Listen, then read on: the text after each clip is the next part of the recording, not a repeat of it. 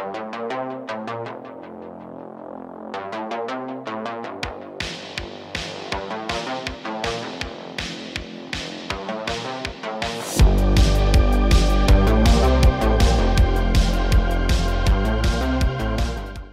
Hey, salut la communauté de co-critique. Euh, Félix-Antoine ici aux commandes de discuter entre les dés et commandes partager ce soir avec euh, Marika euh, qui se joue à nous.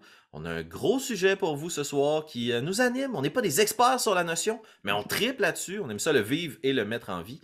On parle de pièges et de puzzles. Mais avant de tomber dans un piège ou bien de se lancer dans la résolution d'une grande énigme, la première question la plus simple, comment vas-tu, Marika? Je vais très bien, merci. Toi-même. Ouais, ça va, ça va un peu cerné. Euh, il y a un gros déménagement ces temps-ci. Mhm. J'espère à chaque fois que j'ouvre une porte de ma nouvelle maison que j'ai pas comme une énigme à résoudre. Quoique ça serait quand même cool de trouver comme des glyphes et autres. ce soir, on parle de, pièges et de puzzles, euh, initiative qu'on a lancée dans nos outils de discussion euh, internes, parce que ben, c'est quelque chose que nous, on aime vivre, mais c'est aussi quelque chose, je pense, qui, qui est qui est difficile, quoique facile, à mettre en place dans une partie. C'est-à-dire que pour l'avoir vécu, vous connaissez la mise en situation, vous marchez dans le corridor sombre d'une catacombe que vous explorez avec vos collègues aventuriers, et soudainement, une des pierres sur lesquelles vous mettez votre pied s'enfonce. Une centaine de fléchettes revolent sur votre petit voleur, euh, le percutant de plein fouet, et 8700 dégâts lui sont infligés. Euh, bon, évidemment, c'est caricaturé, mais c'est souvent le piège classique que l'on peut voir, ou bien les, pièges euh, classiques du style Indiana Jones. Euh, moi, ce que je voulais amener comme subtilité, puis ce qui méritait peut-être d'en discuter aujourd'hui, je serais curieux d'avoir ton avis là-dessus, c'est justement, ces pièges-là sont faciles, je pense, à mettre en place, mais sont aussi faciles à récupérer pour les mmh. joueurs. Je sais pas si ça t'est déjà arrivé de comme encaisser un piège, puis cinq minutes après, c'est comme si ça avait jamais eu lieu. Oui, effectivement. Donc, sur le coup, ça peut faire très mal physiquement à ton personnage, mais c'est à peu près les seules traces que ça va laisser. Donc, ça, c'est toujours un petit peu, euh, un petit peu dommage.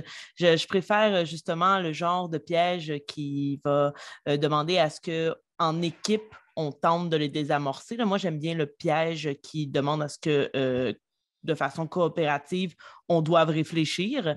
Euh, mais ces petits pièges, justement-là, qui déclenchent euh, d'une pierre euh, ou d'un pied quelque chose, souvent, c'est court, c'est éphémère. Et comme tu le dis, on l'oublie rapidement. Exact, parce que, tu sais, dans le fond, si on prend un exemple d'un jeu, bon, classique qui est souvent joué sur notre chaîne, Donjon Dragon 5e édition, ben, tu sais, vos joueurs encaissent un, jet de flamme ou les fléchettes empoisonnées, ça leur fait X dégâts.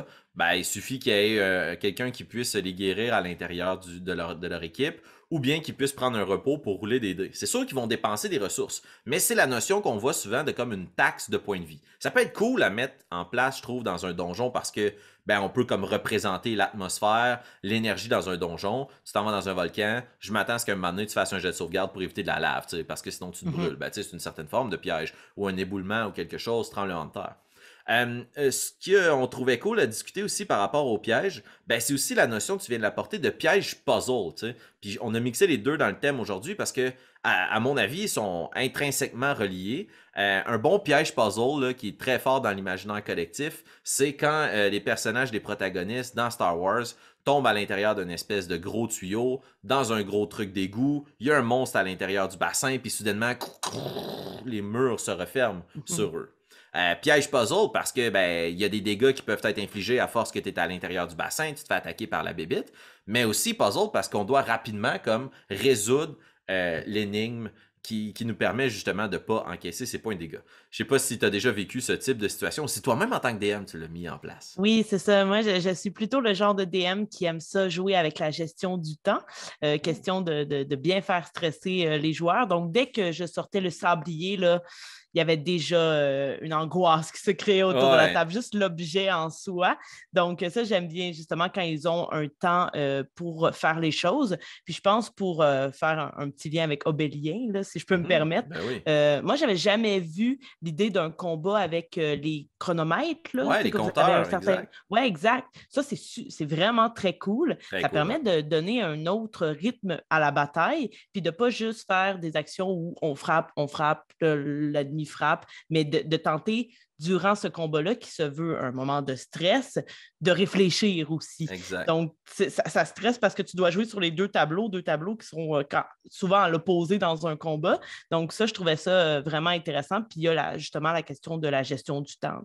Ben oui, tout à fait. Puis, euh, Pépé l'utilise justement les plaçant sur le côté de la carte puis permet d'avoir ces décomptes-là. Vous irez voir différents épisodes, on pourra l'en mettre dans la description. Mais à chaque tour de combat d'initiative ou à chaque fois qu'une situation X se produit, ben le dé, en fait, qu'on peut tourner euh, se, réduit. Puis à zéro, ben, il se produit quelque chose et les joueurs peuvent utiliser une action pour investiguer qu'est-ce qui se produit sur place. Je l'ai déjà mis en utilisation aussi dans une partie en les plaçant sur une carte.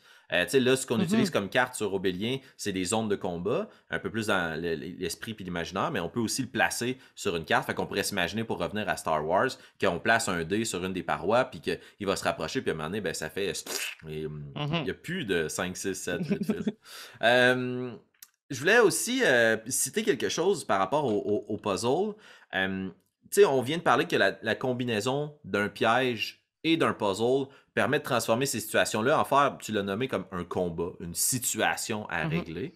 Euh, ce que je trouve très cool que j'ai vu euh, dans une série que je vous invite à aller regarder, euh, Relics and Rarities, Reliques et Raretés, qui est disponible sur la chaîne Geek and Sundry sur YouTube, animé par la très connue Deborah Ann Wool. donc, c'est très différent. C'est du Donjon Dragon 5e édition. Mais ce qui est très cool, c'est qu'elle a une façon très différente d'animer la game. Un, avant de se rendre à la pièce où ils vont, les joueurs vont jouer toute la soirée. Ils doivent se prendre comme un objet dans le bazar que leur joueur a acquis qui devient un objet magique. Fait que tu vois que déjà, mais comme la table sur le lieu va avoir une influence sur votre partie, mhm. quand les joueurs arrivent à l'intérieur de la salle de jeu, ben, ça a été décoré, il y a de l'ambiance et tout. Mais on va, on va mettre le point dans, la description. Euh, il y a un moment où les joueurs et leurs personnages rencontrent un puzzle et elle fait apparaître le 10 puzzle sur la table, qui est un mhm. truc que les joueurs doivent euh, euh, tourner eux-mêmes. Puis ce que je trouve magnifique de cette euh, utilisation-là d'un véritable item à résoudre, oui, c'est beaucoup de job, mais ça fait que ton personnage, même s'il y a plus 7 en investigation, c'est toi, Marika, assis autour de la table, qui doit comme patenter le truc. Moi, mhm. j'avais jamais vécu ça. Je sais pas si toi, tu as déjà utilisé ou vécu ça. Ben oui, mais pas tant. Tu mettons, c'était plus, euh, j'écrivais un message avec des mmh. vraies runes. Puis là, mmh. je, donnais le message sur un parchemin aux joueurs. Et là, ils devaient se pencher sur le parchemin et tenter avec leur propre connaissance de joueurs des runes de, découvrir ça. Puis ensuite, bon, si je voyais qu'il y avait un peu trop de difficultés, ils pouvaient brasser des dés. Mais moi, j'aime toujours quand je donne un puzzle, leur... d'abord utilise ton intelligence de joueur. Exact. Euh, et parfois, c'est un peu difficile aussi parce que ça peut être un couteau à double tranchant dans le sens où des fois, ton personnage est moins intelligent que toi. Ouais. Fait que là, c'est comme, hey, est-ce que, est que je joue avec mon intelligence de Marika ou avec mon intelligence de barbare qui est comme pas très fort? Parce que tu le sais, mettons, en tant que joueur, ce serait quoi? Fait que là, ça, ça peut être euh, difficile à vivre une certaine ambivalence par rapport à ça. Là.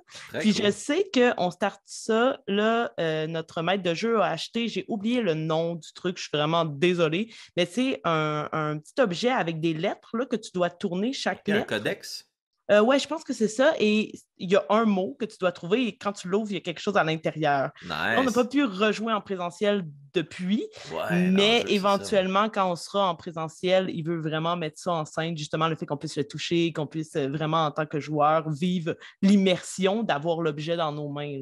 exact, exact. Ben, puis tu, utilises, je pense, le terme clé qui permet de faire euh, le passage vers ce dont on voulait discuter aussi, c'est l'immersion, parce que mm-hmm. en sortant le jeu de l'univers des personnages et en le ramenant au niveau des joueurs, déjà là, ça rajoute un élément de pression. Puis une façon aussi, sans nécessairement amener un prop, tu le mentionnais tantôt, c'est de prendre ben, des dés, un sablier, de mhm. ramener un élément de la réalité qui va venir influencer au final ce qui se passe à l'intérieur de la partie. Ça fait que les situations sont beaucoup plus que juste une taxe de points de vie.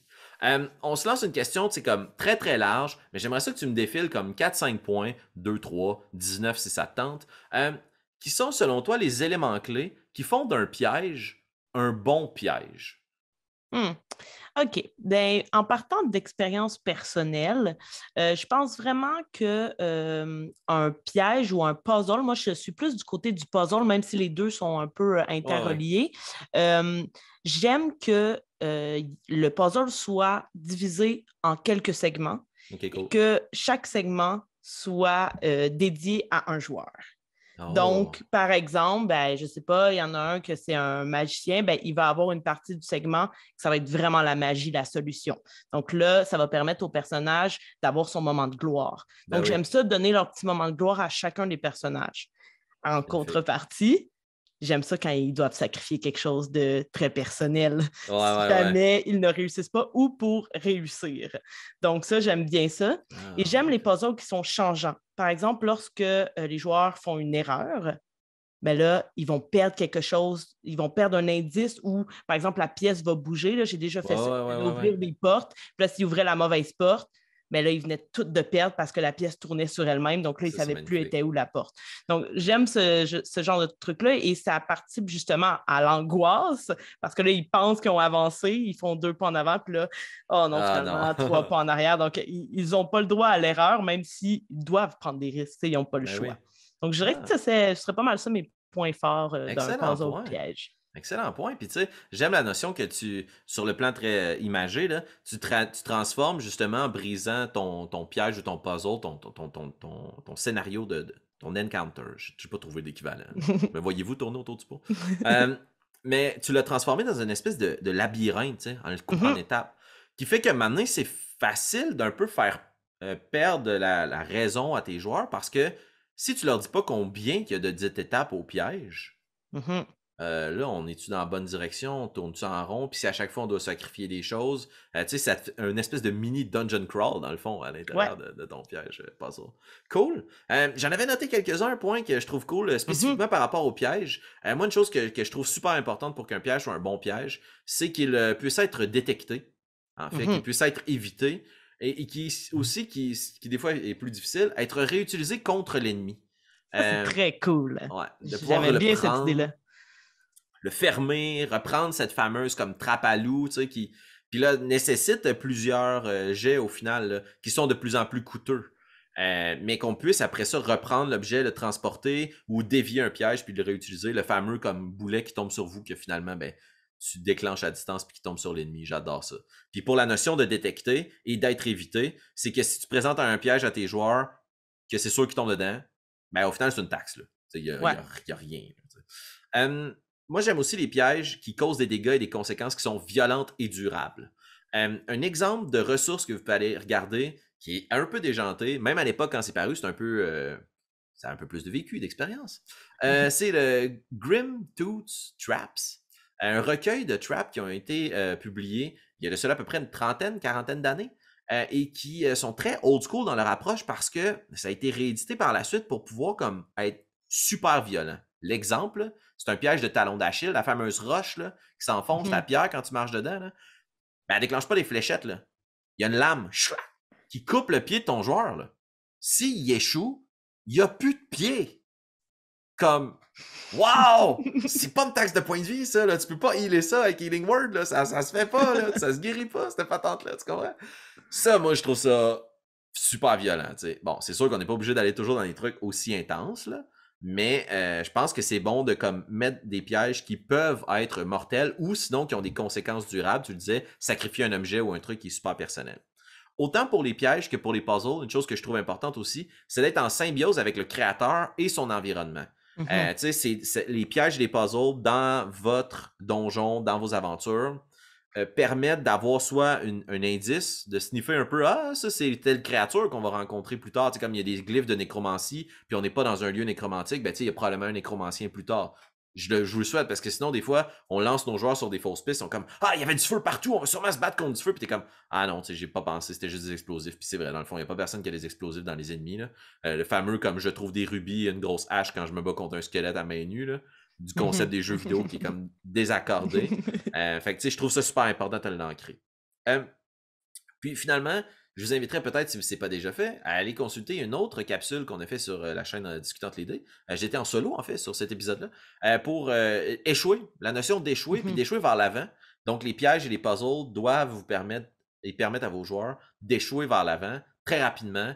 C'est-à-dire que si un joueur échoue son jet pour débarrer la dite porte, oui, il peut être attaqué, mais ensuite de ça, il peut pas juste réessayer son, son jet, puis réessayer son jet, même s'il échoue, il échoue, il échoue. faut qu'il y ait des gardes qui arrivent ou que la porte s'ouvre, mais que lui, sa main, il y a une malédiction, un truc du genre, pour faire progresser l'histoire. L'échec contribue, fait pas juste comme bloquer la narrative. Voilà mes bullet points. C'était chargé, mais c'était ce que j'avais noté. Ça paraît que ça, me fait triper, ce genre de pattern. Marika, tu parlé beaucoup que ce qui te fait triper, c'était sur les puzzles. Si tu voulais, pour euh, terminer cet entretien ce soir, envoyer peut-être des ressources, des exemples, citer une anecdote que tu trouves cool. Mettons qu'on veut donner quelque chose aux gens qui nous écoutent en ce moment, un puzzle ou un piège euh, qui t'inspire. Euh, ben, déjà, euh, je trouvais ça cool quand tu disais que l'échec, ça nous permet, il faut jouer sur l'échec, puis il faut que ça, participe à la narrative, puis que ça permette de, continuer euh, l'histoire. Ce qui peut être bien aussi pour éviter que justement nos joueurs fassent juste échouer et échouer, c'est de créer peut-être des pièges ou des puzzles qui vont justement aller avec leur force. C'est qu'on le sait qu'ils mmh ont des outils pour réussir ça. Euh, et c'est un peu en fonction de ça, justement, que je fais les segments pour chaque joueur, sais que chaque joueur puisse avoir son moment. Puis à un moment donné, j'avais fait euh, une game où c'était une première game de campagne et c'était une initiation. Donc, les joueurs devaient prouver qu'ils avaient leur place parmi le cercle du chaos. C'était une game euh, de méchants. Mmh. et ils montaient une tour et chaque étage était une, étape de l'initiation. Et rendu en haut, là, les, joueurs étaient fatigués, ça faisait ben longtemps qu'on jouait, ils avaient vécu des choses difficiles. Et rendu en haut, ils devaient tous affronter leur némésis personnel. Donc, oh, quand ils avaient fait leur, leur fiche, ils devaient me nommer dans leur background. Et au final, une fois qu'ils avaient achevé leur némésis, celui-ci changeait de forme et représentait la personne qu'ils aimaient le plus. Donc, ils avaient tué finalement comme ah l'amour de leur vie ou leur sœur. Et là, à la fin, tout le monde était tellement désemparé. Puis là, il y en avait même qui pleuraient. Puis j'étais comme, bienvenue dans une partie de mauvais joueurs. Donc, moi, j'aime bien cette twist-là d'utiliser aussi comme même si c'est cruel un peu, mais parfois on s'amuse à faire ça en tant que DM, d'utiliser la fatigue du joueur. Ben là, il est à la fin, il est épuisé, son personnage est censé être épuisé, puis tu lui mets une bombe à la fin du puzzle. Vraiment, une bombe qui, il pouvait le savoir d'une certaine façon. il pouvait faire des jets personne n'avait réussi à le percevoir, donc tout le monde a eu la surprise à la fin. Fait que je pense que de finir le puzzle euh, avec une grosse surprise, euh, même si au fond, ils ont eu la récompense, ils ont fait partie ben du cercle par la suite, mais ça demandait un sacrifice ultime. Donc, ça serait mon exemple, je crois. Wow, très cool. Puis plusieurs notions que, que tu as partagées ce soir qu'on peut retrouver dans cet exemple-là. Tu sais. Je trouve ça mm-hmm. cool de, voir le parallèle entre les deux. Puis je pense on en revient sur le point initial dont on discutait au tout début, la combinaison entre le puzzle et le piège, puis entre le joueur et son personnage, de faire vivre ça à différents paliers, de différentes façons. En rafale, j'ai découvert récemment que dans le livre de Donjon Dragon 5e édition, à la toute fin du manuel de Tasha's Cauldron of Everything, le chaudron de tout puis tout de Tasha, traduction libre, euh, il y a une série d'énigmes et de puzzles que vous pouvez utiliser. Oh. Euh, donc, très cool aussi. J'imagine qu'il y en a plusieurs aussi. J'ai pas terminé de lire, mais dans Candlekeep Mysteries. Euh, donc, euh, un autre très orienté sur le mystère. Je vous invite à acheter un coup d'œil aussi si ça vous tente. C'est disponible sur le web en PDF pour en échange de quelques dollars. Euh, Grim Tooth Straps, il y a deux volumes de disponibles si vous voulez des pièges qui sont vraiment très violents. Puis ça vaut vraiment la peine de voir l'exemple qui est utilisé à 35 minutes dans l'épisode The Haunting of Bentham Manor, mettant en vedette Matthew Lillard et compagnie sous la gouverne de Deborah Ann Wool de Relics and Rarities. Voilà, tous ces liens là sont dans la description tendez des pièges, mmh concevez des puzzles complexes, puis entre-temps, glissez votre souris vers s'abonner à la page, puis donnez un plus sur la vidéo. Merci Marika d'avoir été avec moi ce soir, d'avoir été avec nos auditeurs, de nous avoir euh, livré ton savoir. Merci à toi. Et en espérant qu'au terme de cet entretien, on ne tombe pas nous-mêmes dans un piège. À très bientôt. On souhaite. Ciao.